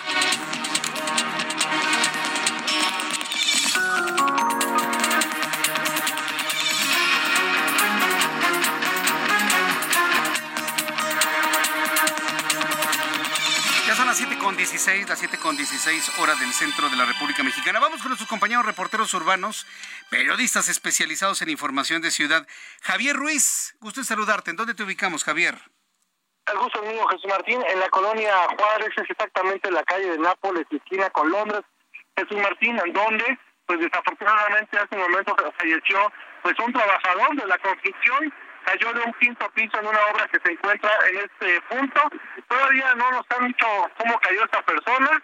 Eh, lo único que sabemos es que cayó de un quinto piso, no sabe si se tropezó o no se fijó, desafortunadamente fallece, es un hombre de aproximadamente 30 35 años eh, de edad, se espera que lleguen los servicios eh, periciales y posteriormente reciben el cadáver de este de este hombre que desafortunadamente falleció. Es una calle de tránsito local, no se ve afectada la circulación, sin embargo, sobre insurgentes sí tenemos eh, problemas viales, al menos de Chapultepec, y esto en dirección hacia la zona del Paseo de la Reforma, hacia el eje 1 al eje 2 norte, y el sentido opuesto, aunque presenta carga vehicular la avenida de los insurgentes, en general todavía el avance es constante. Sobre Chapultepec, y rezagos desde Sevilla para cruzar la glorieta de los insurgentes y más adelante llegando al eje central Lázaro Cárdenas. De momento, Jesús Martín, es el reporte que tenemos. Muchas gracias por la información, Javier Ruiz. Estamos atentos. Hasta luego. Buenas tardes. Hasta luego. Buenas tardes. Mario Miranda, gusto en saludarte. ¿En dónde te ubicamos, Mario? ¿Qué tal, Jesús Martín? Buenas tardes. Tenemos información bien al momento. Informarles a los amigos automovilistas que en estos momentos encontrarán tránsito a vuelta de rueda en el viaducto Miguel Alemán. Esto en el tramo de insurgentes en dirección al aeropuerto. En el sentido opuesto del viaducto en dirección al poniente encontraremos buen avance del eje central de Lázaro Cárdenas a la incorporación al anillo periférico. La avenida Cuauhtémoc con buen avance de avenida Chapultepec al viaducto. El eje 3 Baja California con carga vehicular del eje central a insurgentes. El eje 3 poniente Medellín con buen avance de insurgentes al viaducto Miguel Alemán. Y finalmente el eje 2 Monterrey con buen avance del viaducto a insurgentes. Esto es Martina, la información de al momento. Gracias por esta información, Mario. Seguimos pendientes, buenas tardes. Hasta luego, muy buenas tardes. Son las 7 con 19, las 7 con 19 horas del centro de la República Mexicana. Vamos a revisar cómo terminaron los mercados el día de hoy, todo en materia de economía y finanzas con Héctor Vieira. La Bolsa Mexicana de Valores cerró la sesión de este martes con un avance del 0.55%, equivalente a 296.63 puntos, con lo que el índice de precios y cotizaciones, su principal indicador, se ubicó en 54.574.75 unidades en una sesión con ganancias generalizadas a nivel global. En Estados Unidos, Wall Street cerró con balance positivo, ya que el Dow Jones avanzó 0.42% para llegar a 34.212.12 unidades. Por su parte, el Standard Poor's sumó 0.69%, con lo que se ubicó en 4.369.01 unidades, y el Nasdaq ganó 0.83% para quedarse con 13.575.32 unidades. En el mercado cambiario, el peso mexicano se apreció 0.40% frente al dólar estadounidense y cerró en 16 pesos con 76 centavos a la compra y 17 pesos con 20 centavos a la venta en ventanilla. El euro cerró en 17 pesos con 85 centavos a la compra y 18 pesos con 60 centavos a la venta. El Bitcoin tuvo una caída en su valor del 0.63% para ubicarse en 25.822 dólares por unidad, equivalente a 444.985 pesos mexicanos con 36 centavos. La Oficina de Estadísticas Laborales de Estados Unidos informó este martes que en mayo la inflación general descendió al 4%, su nivel más bajo desde marzo de 2021, a un día de que la Reserva Federal decida si continúa o no subiendo su tasa de interés. El economista en jefe de BBVA México, Carlos Serrano, descartó algún problema macroeconómico para México al finalizar el sexenio, al destacar que las finanzas públicas del país se encuentran sanas, lo que se suma a la continuidad que han garantizado los aspirantes a la candidatura a la presidencia de la República. El Banco Mundial prevé que las remesas enviadas a las familias en países de bajo y mediano ingreso registrarán un crecimiento del 1.4% durante 2023, lo que representa un aproximado de 656 mil millones de dólares y en el caso de México estimó que se mantendrán en niveles históricos. A pesar de que entre enero y mayo el Servicio de Administración Tributaria recaudó 1.922.057 millones de pesos, un 2.7% más que lo recaudado el mismo periodo de 2022. Dicha cifra es inferior al previsto de 1.993.038 millones, de acuerdo con datos de la Secretaría de Hacienda. Informó para las noticias de la tarde Héctor Vieira. Gracias, Héctor, por la información de economía y finanzas. Son las 7.21, hora del centro de la República Mexicana. Mire, ahora que, ahora que ya se detuvo por completo, sí, para quitarle ahí la intención al presidente, el sueño, yo diría hasta como que sueño guajiro, ¿no? Del presidente López Obrador de quedarse con Banamex. ¿Se acuerda que andó ahí diciendo, no, yo no quiero comprar? Finalmente, Citi ha determinado una estrategia para posponer el proceso de venta hasta el año 2025, en términos muy sencillos de entender. Por lo tanto, nuestros buenos amigos de Citibanamex pues se mantienen adelante en todos sus proyectos, sus productos, eh, todo aquello que le pueda beneficiar a sus cuentavientes. Se lo comenté en su momento, o sea, el banco sigue adelante además con una buena cantidad de, herramientas y de instrumentos que vale la pena revisar. Fíjense que me encontré con uno que a mí en lo personal me pareció muy interesante porque ahora que nos llegaron las utilidades, ¿cómo le fue de utilidades, eh? Ahora en el mes de mayo. Yo espero que le haya ido muy bien y para quien tiene su utilidad, sus utilidades intactas o le tiene todavía un remanente importante y no sabe qué hacer. Fíjese que nuestros amigos de Citibanamex nos están recomendando que vaya usted a su sucursal, de Banamex y pregunte por un instrumento, es un pagaré eh, que se llama Fondo el BLK1 más de BlackRock sin plazos forzosos. Me dicen nuestros amigos de Citibanamex que por tiempo limitado usted puede obtener hasta 13% de rendimiento en pagaré o invierte en el fondo BLK1 más de BlackRock sin plazos forzosos. Mire, para que se dé una idea, otros competidores u otras instituciones financieras, sus instrumentos ofrecen rendimientos del 9, del 10, andan entre el 9 y el 10, el 11. Si llega una institución como esta y le ofrece el 13, siendo una institución establecida y reconocida, pues la verdad yo creo que vale mucho, mucho la pena. Inicia hoy mismo, hazlo desde Citibanamex móvil, lo puede hacer usted a través de su teléfono celular, si tiene la aplicación de Citibanamex, tiene ahí su, su depósito, tiene su remanente, busque el fondo BLK uno más de BlackRock sin plazos forzosos y puede obtener hasta el 13% de rendimiento. Yo le platico esto porque necesitamos que nuestro dinero crezca de una u otra manera, ya sea en instrumentos financieros o a través de alguna inversión que usted quiera hacer, pero yo le recomiendo que así rápidamente pueda usar, hacer uso de esta de inmediato en su aplicación de City Banamex. Bueno, cuando son las 7.24, las 7.24 horas del centro de la República Mexicana, quiero agradecer sus comentarios a través de mi cuenta de Twitter, arroba Jesús Martín MX, arroba Jesús Martín MX. Eh, gracias a Ceci Gutiérrez. Eh, hay muchas personas que han estado reaccionando a lo que informó el Instituto de Cultura de la Ciudad de México en el momento que ha reconocido que el gobierno de la Ciudad de México sí pagó 10.5 millones de pesos por concepto de dos conciertos.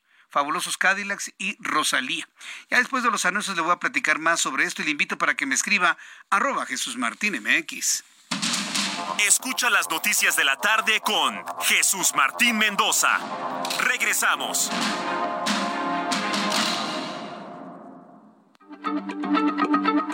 Heraldo Radio, la H se lee, se comparte, se ve y ahora también se escucha.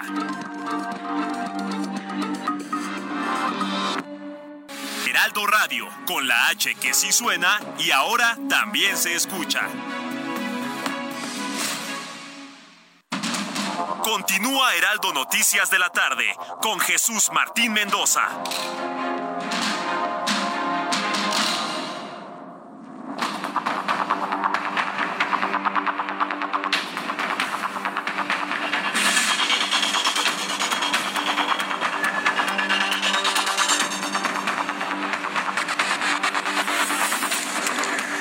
Ya son las 7.30 las 19 horas con 30 minutos, 7 de la noche con 30 minutos, hora del centro de la República Mexicana. Continuamos con toda la información en el Heraldo Radio. Y a propósito de este insólito, inédito encuentro entre los consejeros del INE y el presidente de la República, y lo califico de esta manera porque hace apenas unos meses todos nos tronábamos los dedos porque el presidente quería destrozar al INE, desaparecerlo a través de una reforma constitucional que finalmente nunca pasó. Y como no pasó, se fue al plan B, una serie de medidas que desmembraban la operatividad del INE. No pasó el plan B, se fue Lorenzo Córdoba. Y a partir de que yo no sé si la relación entre el gobierno federal y el INE mejoró con la llegada de Guadalupe Tadei, que es claramente López Obradorista, o por el simple hecho que ya no está Lorenzo Córdoba que también es un factor a considerar. El señor será un profundo conocedor y algunos quieren que sea hasta presidente de la República. Pero tenemos que reconocer que el hombre, pues desde mi punto de vista, no tiene el enganche necesario para las grandes masas. Y luego los enfrentamientos verbales que tuvo entre el presidente de la República, Lorenzo Córdoba, Lorenzo Córdoba, presidente, sumieron a ambos en una terrible crisis donde veíamos a nuestro instituto desaparecer.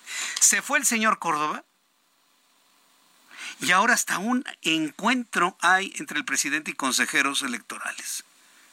Algo impensable en el tiempo anterior. Tengo comunicación en estos momentos con Rita Bel López Vences. Ella es consejera electoral del Instituto Nacional Electoral. Estimada consejera, muchas gracias por tomar la comunicación. Bienvenida. Hola, ¿qué tal? Buenas noches, un gusto saludarte a ti y a tu Le saluda Jesús Martín Mendoza. ¿Cómo está, consejera? Muy bien, Jesús. Muchas gracias. Qué bueno, me da mucho gusto. ¿Cómo vio la reunión con el presidente? Pues muy productiva, fue una reunión eh, de trabajo cordial, productiva, con información, me parece, de ambos lados. Sí. Y pues, eh, la verdad, pues es bastante satisfactorio. A ver, le quiero pedir un favor muy grande. ¿Puede cambiarse su teléfono a su otro oído, por favor? Para que la pueda escuchar con mayor claridad. Rita. Sí. A ver, ahí, ¿me escucha bien ahí? Sí, sí, sí. Sí, sí, es que le escucho algo mal.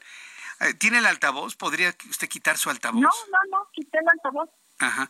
Bueno, vamos a una cosa. ¿Le puedes volver a marcar, por favor? Es que me informan que en FM no se escucha con claridad la voz de Rita Bel López Vences, consejera electoral del Instituto Nacional Electoral. Es importantísimo tener una, percepción. Hoy platiqué con Dania Rabel, que es una consejera muy independiente. Platiqué con ella en televisión a las dos y media de la tarde y ella celebró el ánimo de diálogo. Y no nada más celebró el ánimo de diálogo, me dijo, pues vimos un presidente muy respetuoso de la autonomía del INE. Y, es cuando uno llega, trata uno de encontrar cuál es la respuesta. Bueno, pues ¿qué pasó? Porque hace unos meses el presidente quería desaparecer al INE y ahora hasta le se comprometió al respeto de la autonomía del, del, del INE. Claro, hay una López Obradorista como presidente del INE, eso me queda completamente claro. Pero las reglas, las leyes electorales se mantienen, las condiciones se mantienen se comprometieron los consejeros, entre algunas cosas, se comprometieron a gastar menos. Ah, bueno, si usted quiere que gastemos menos, bueno, pues vamos a gastar menos. Un, un, discurso que jamás lo escuchamos del anterior presidente, ¿no? Con eso hubiese desactivado muchos problemas. Con algo así. Sí, hombre, vamos a bajar nuestro gasto. Pero no por el contrario. El señor Córdoba en el siguiente presupuesto pidió 20% más. Y eso evidentemente pues prendió al presidente de la República con el choque de trenes que ya todos conocemos. Hoy no nada, más no hay choque de trenes, sino parece que están encarrilados en una especie de diálogo. Y ahorita precisamente cuando tenga contacto con Rita Bel López le voy a preguntar, ¿es un diálogo qué? ¿De sumisión? ¿En igualdad de circunstancias? ¿De respeto mutuo? ¿Firmaron algún tipo de papel, algún tipo de documento en donde no se van a pisotear mutuamente? Hay, hay, mucho que saber de, de, este encuentro que yo lo califico de insólito completamente, porque estamos hablando de un presidente que le gusta controlar absolutamente todo y una entidad autónoma. Rita Bel López, ay, espero ya ahora sí escucharla con toda yo claridad. Bienvenida. Te mejor.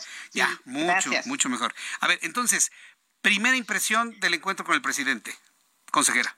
Pues fue un encuentro muy productivo, hubo suficiente información en, en la mesa de ambas partes y bueno, pues fue un diálogo respetuoso y pues me parece también que era necesario. Mm. Entonces, la verdad, bastante satisfactorio el día de hoy. ¿Cómo se explica usted como consejera? ¿Cómo nos lo podría explicar a todos? Que hace unos meses el presidente quería desaparecer al INE. En una primera intención no lo logra y con un plan B buscaba desmembrarlo en su operatividad. Y hoy se habla de productividad, se habla de diálogo, inclusive de respeto a la autonomía. ¿Cómo se explica este cambio del presidente? Pues pues me parece que igual lo, lo, ha, lo hemos venido señalando también el hecho de que eh, nos hayamos incorporado eh, cuatro consejeras y consejeros a, este instituto, pues también abre una etapa eh, nueva para el propio INE, una posibilidad justamente de esto, de pues de comenzar un diálogo, de, de hacer este trabajo interinstitucional en un marco de respeto a las atribuciones, a las facultades y en el marco de la, de la ley. Entonces, me, me, parece pues lo más razonable. También hace algunas semanas tuvimos un, una reunión en la Jucopo, igual con, con, pues, con buena disponibilidad de escuchar, de tener un diálogo. Entonces, me parece que, bueno, pues este era el siguiente paso también que, que, había que darse y bueno, pues ya el día de hoy se llevó a cabo esta reunión. Correcto. Ahora bien, ¿cómo quedaron? ¿Hubo algún tipo de acuerdo? ¿Firmaron algún tipo de compromiso?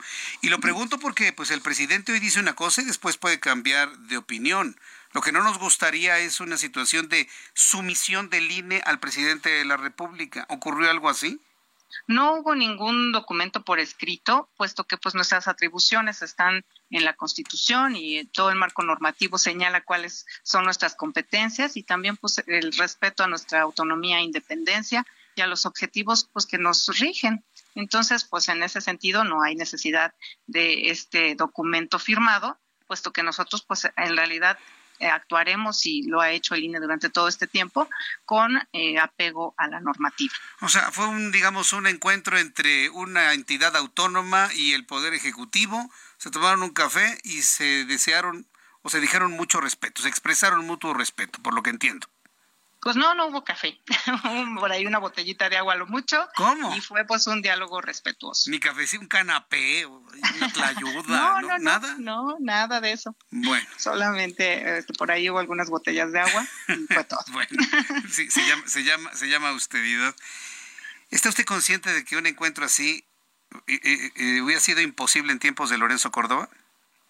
Pues yo veía eh, igual en redes y algunas imágenes de reuniones que en su momento incluso Lorenzo tuvo eh, con el presidente que entonces estaba. Entonces, en realidad estas reuniones, si revisan a lo largo de la historia, pues se dan cuando hay un órgano autónomo con una dirigencia eh, también que, que se renueva y este pues también en algunos OPLES también suceden estas porque sí hay que tener como esta información. Nosotros vimos, por ejemplo, temas de presupuesto, de seguridad, de coordinación también este, con, con otros soples. Entonces, bueno, pues fue lo que fuimos nosotros a señalar en esta reunión. ¿Dónde están nuestras competencias?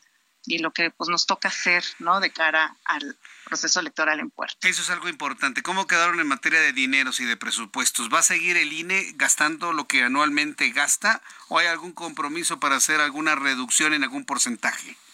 Eh, el compromiso es revisar de manera exhaustiva todos los recursos, optimizarlos y por supuesto pues buscar la forma en que eh, pues si hay posibilidad de hacer reducciones pues se hagan pero sin poner en riesgo nada que tenga que ver con el proceso electoral no y eso también lo comentamos con el presidente y también señaló pues que eso tendría que ser lo correcto no buscar que en efecto no haya eh, excesos sino que cada cosa esté debidamente justificada. Me, lo platique de verdad no lo puedo creer. Sinceramente, y muchos mexicanos no lo podemos creer que esa haya sido la actitud del presidente luego que lo escuchamos profundamente beligerante ante este instituto electoral y las conferencias matutinas. Verdaderamente me sorprende. ¿No será que hay alguna letrita chiquita por ahí que no hemos leído? Pues de la verdad que de nuestra parte no la hubo. Fuimos eh, atendiendo a la invitación que se nos hizo y pues señalando pues eso, que nosotros vamos a hacer lo que nos corresponde en, apegados a la normativa y él pues igual refrendó que no tiene pues interés en, intervenir y que también será respetuoso de la ley. ¿Quedaron en acuerdo de alguna otra reunión en el futuro? No, no, no, no. No, es decir, ya no lo van a ver hasta el proceso electoral para presidente de 2024. pues yo supongo. ¿Llegaron a mencionar que el presidente va a respetar los resultados que, que anuncia el INE? Pues en, en realidad lo que señaló fue que será respetuoso de todo el procedimiento. ¿De todo el procedimiento? Así es. Mm. Bueno, pues qué, qué, bueno que fue un buen encuentro. Ya veremos cuál va a ser la actitud del presidente durante los próximos meses. Pero qué bueno que fue un, un encuentro cordial y entiendo que respetuoso del presidente hacia ustedes, ¿verdad? Así es, fuimos tratados de manera respetuosa okay. y bueno, pues solo hablamos como de las atribuciones y lo que nos corresponde hacer a cada quien en el ámbito de sus atribuciones.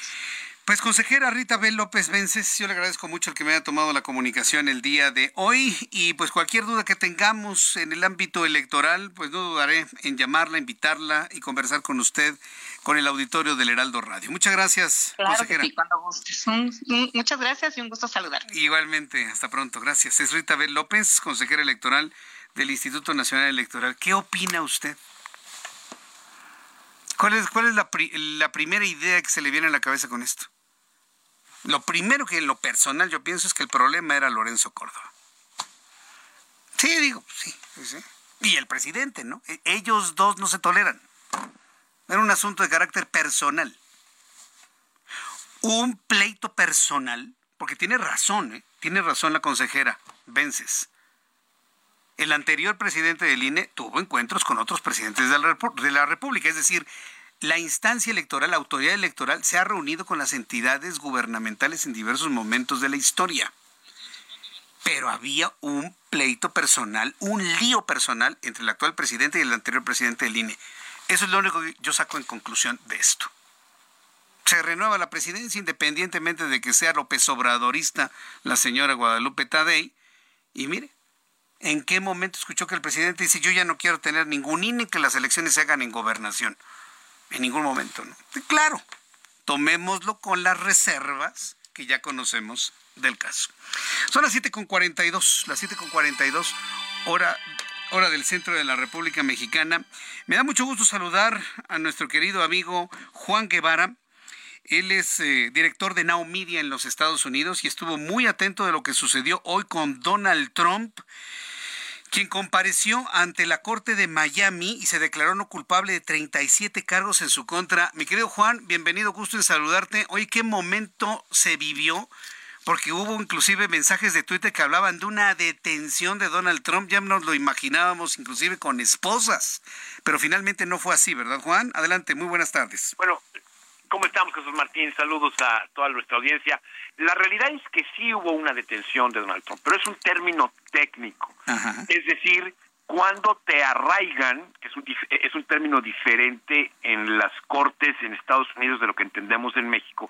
Arraigar significa en Estados Unidos que eh, pues te asignan una corte. Y cuando hay un caso criminal, como en el caso de los 30, de las 37 acusaciones contra Donald Trump, entonces te arrestan, pero te dejan salir bajo fianza. Esto ya lo sabíamos, es decir, no hubo eh, que esposar al presidente, pero sí le tomaron una foto, una foto de, de, de las de, lo que se llama mugshot, que es un, una foto de presente y de, de, frente y de perfil, en donde, bueno, pues se le, se le leen a, las, a Donald Trump las 37 acusaciones, se le arresta, pero se le da una fianza y esa fianza, bueno, pues no sabemos cuál fue el monto en este momento, pero se le permite salir en libertad mientras el juicio se hace. Entonces, eh, las cámaras y los micrófonos de los medios de comunicación no fueron permitidos estar en lo mismo, lo mismo sucedió en Nueva York, en la corte en donde se le lía. Esta es una corte federal en Florida, en Miami, en donde, bueno, parte de las 37 acusaciones es el mentirle a la autoridad y el manejar o el llevarse a su casa, literalmente al baño de su casa en Maralago, pues documentos con cajas confidenciales, eh, que pues eran documentos de altísima seguridad, eran documentos confidenciales, y bueno, se lo llevaron, eh, él mintió a la autoridad, sus abogados mintieron, eh, los fiscales se dieron cuenta por las propias cámaras de seguridad en Mar-a-Lago que estaba mintiendo y bueno, pues entonces llevan esta acusación o estas cuestiones en su contra.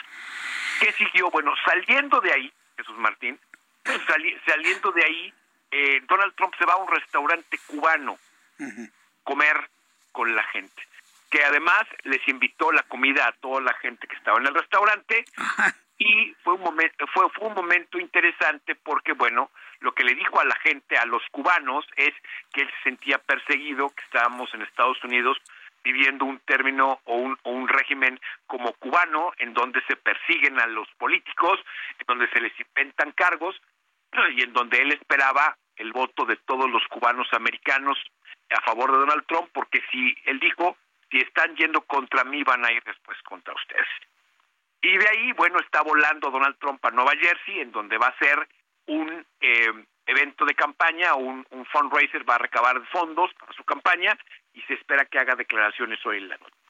El mensaje de Donald Trump mediante todas estas actividades es, bueno, pues sí, vine a la corte, salí, me prácticamente este no pasó absolutamente nada y sigo bien y sigo en campaña. Eso es lo que vemos el día de hoy que es un momento histórico, es la primera vez que a un expresidente de los Estados Unidos se le acusan dos veces, dos veces, una en Nueva York, ahora una en Florida, y yo te puedo decir, Jesús Martín de Buena Fuente, que vienen más acusaciones en diferentes partes del país para Donald Trump, pero eso no le impide el que siga este siendo candidato republicano.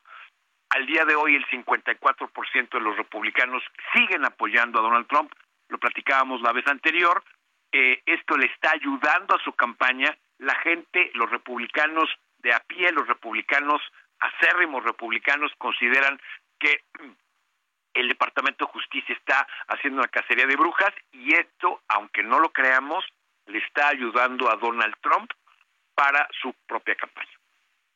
Lo que habíamos comentado la vez pasada, cualquier acusación, cualquier cosa que suceda en contra de él, lo capitaliza en su favor como mediatización en los medios. Te puedo asegurar que está en todos los noticieros de radio y televisión en Estados Unidos, Juan. Es, es, correcto, es lo único de lo que se está hablando en este momento, eh, las mesas de análisis, qué va a pasar, cuáles son las opciones de Trump. Y entonces, en este momento, cualquier candidato de Santis, todos los demás candidatos tienen cero cobertura en los medios. Es decir, la realidad de las cosas, Jesús Martín, y hay que reconocérselo a este individuo, es que ha sabido manejar a la prensa de una manera tan importante que el ciclo noticioso sigue siendo Trump. En, la, en, la, en las elecciones anteriores, el, el, ciclo noticioso lo controlaba a través de Twitter. Ahora que ya no está publicando en Twitter, ahora que está publicando en, su red social Truth Social, y, las, y, y, y los espectáculos que está haciendo en los medios de comunicación siguen dándole la cobertura mediática que necesita gratis, gratis, gratis. Y no hay otro candidato, no hay otro candidato que esté eh, con este tipo de cobertura. No está pagando medios de comunicación, no está haciendo comerciales.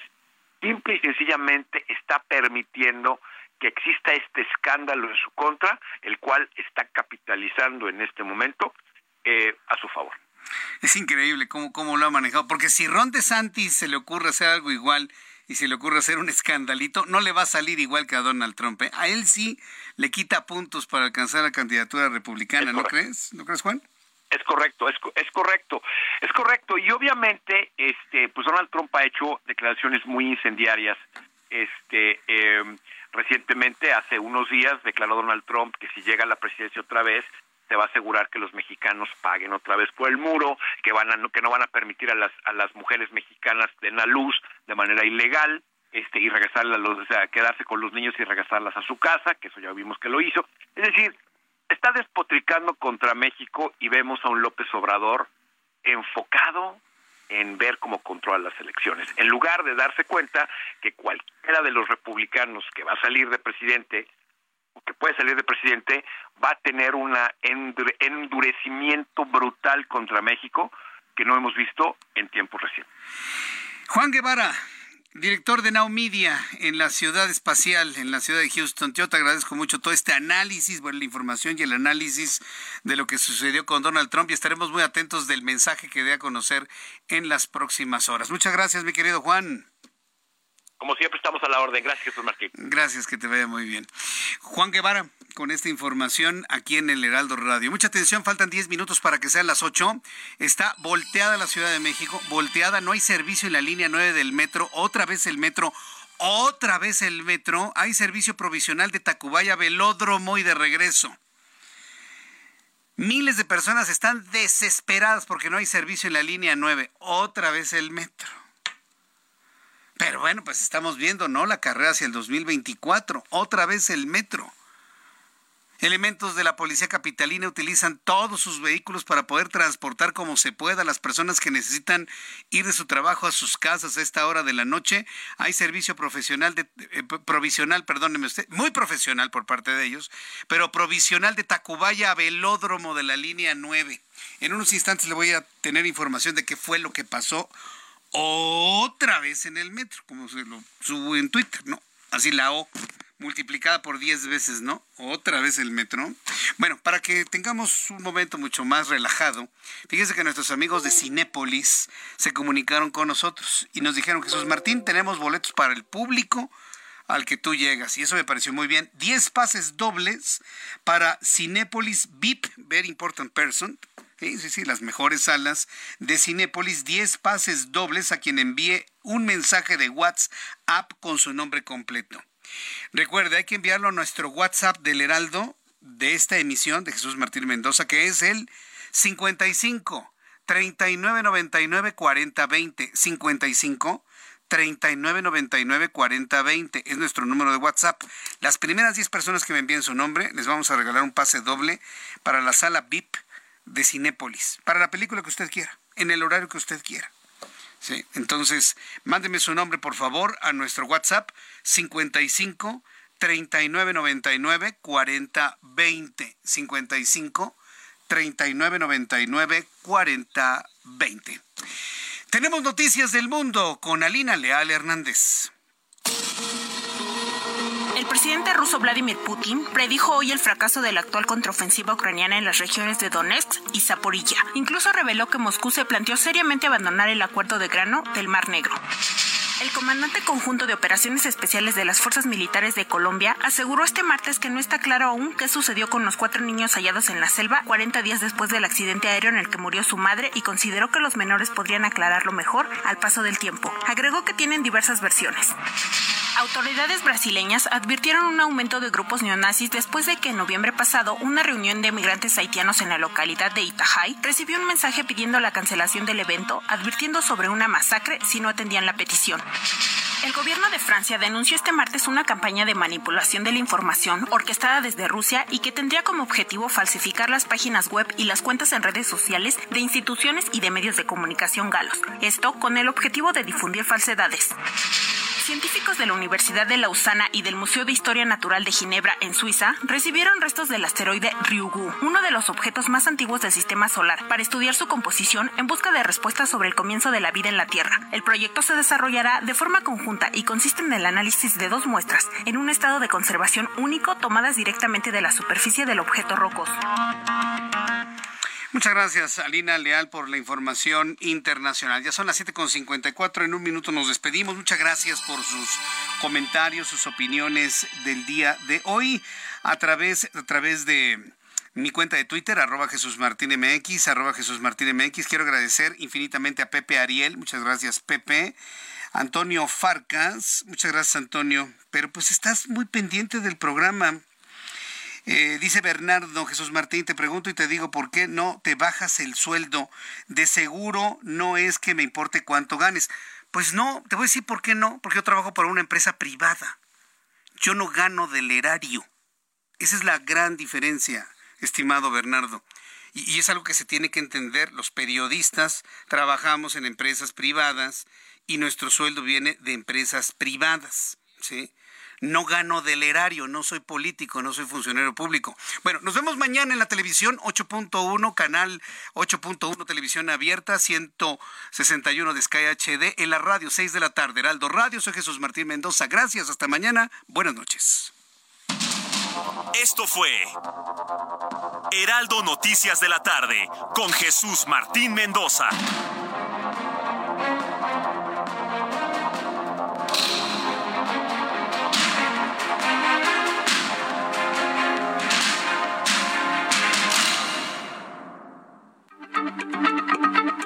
Heraldo Radio, la H se lee, se comparte, se ve y ahora también se escucha.